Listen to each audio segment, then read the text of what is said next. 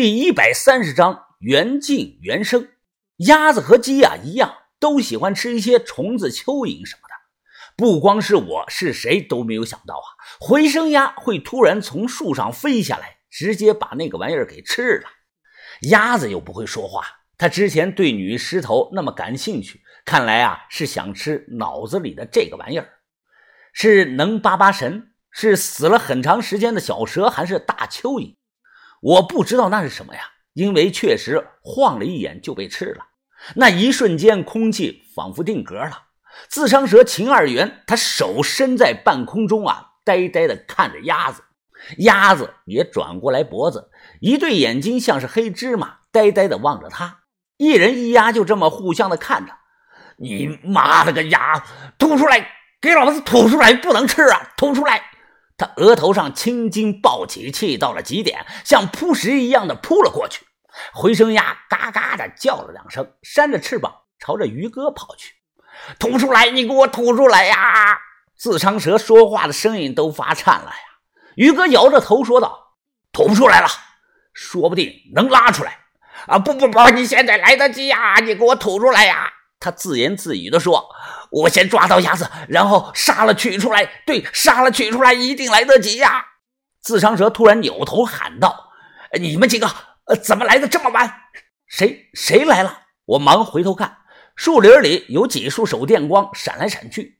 我最先看到的是阿春、小妹，而在他俩背后啊，有个身材魁梧、十分高大的黑影。随着距离的拉近，我看清楚了，竟然是红眼睛，还有一只很丑的。秃头猴子抱着他的胳膊挂在身上，红眼睛一脸的微笑，注意力始终放在猴子身上。他没看我，也没看于哥。快快给我抓住那个死鸭子！快快快！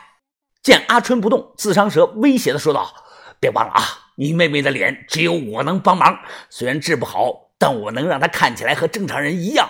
记住啊，她这辈子只有这一次机会。”阿春不再犹豫，转头看向了于哥。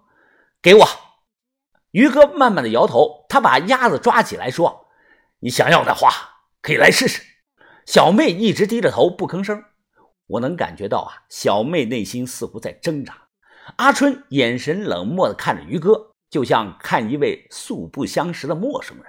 他咬紧嘴唇说道：“妹妹，你这一辈子只有这一次机会，我一定要帮你。”下一秒，小妹猛地抬起头，她和阿春一左一右，同时跑着向于哥冲了过去。于哥手一扬，将鸭子甩到了半空中，大笑的说道：“哈哈，他妈的，我于文斌让女人给看扁了！”来，鸭子飞到了树上，半空中啊，一根鸭毛缓缓的飘落。阿春和小妹宛如双胞胎呀，动作是整齐划一，他俩同时出脚，冲着于哥的面门踢去。于哥收拢了双臂，护在了脸前。阿春和小妹瞬间踢到了于哥的双臂上，被挡住了。看二人又准备啊，同时出脚，一左一右。于哥瞬间抓住两人的脚踝，暴喝一声，向自己这里拉过来。感觉到这股将自己向前拉的恐怖力道，阿春大惊呀！他九十度下蹲，腰部啊几乎弯成了蝎子摆尾的形状。小妹的右手撑地，猛地一转，用另一只脚的脚尖踢向了于哥的正额头。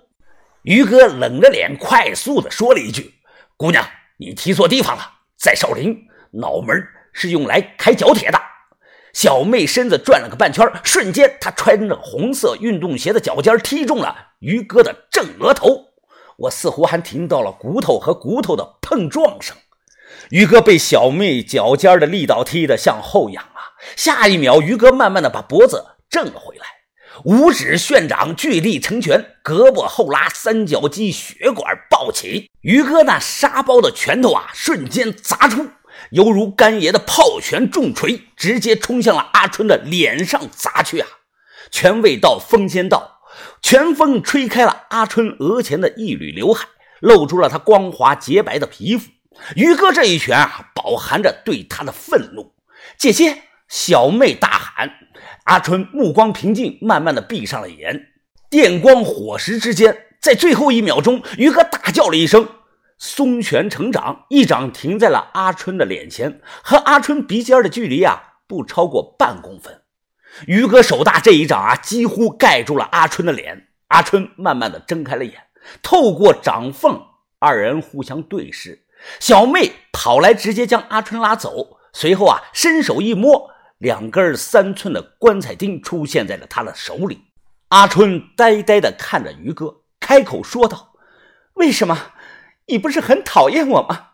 这一拳为什么要收手？”于哥看着阿春，面无表情的说道：“因为我还在乎你。”听到这句话呀，阿春咬着嘴唇，眼红了。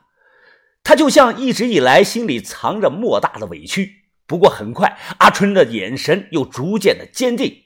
他说道：“袁斌，我们有缘有份，为了我妹妹，我愿意放下自己的一切，包括我自己的幸福。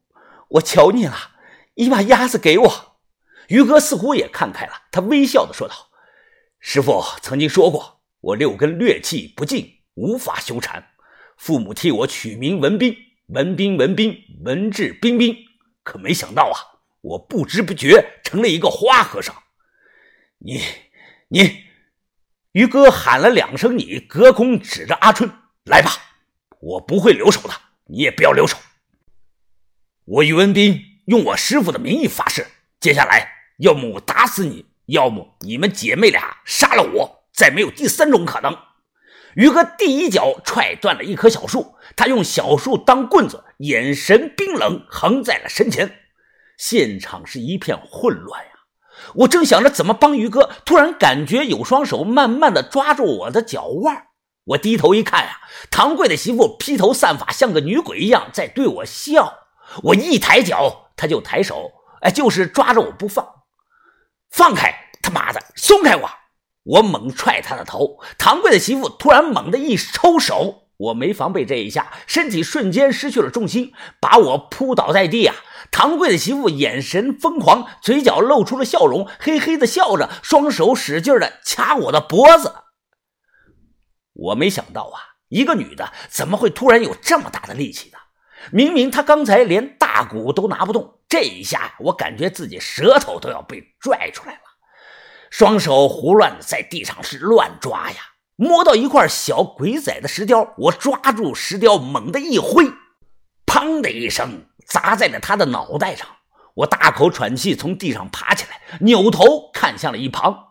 唐贵的媳妇后脑勺流了不少的血，脸朝下趴在了树叶堆里不动了。现场乱成了一锅粥，红眼睛还在逗他的秃头猴子。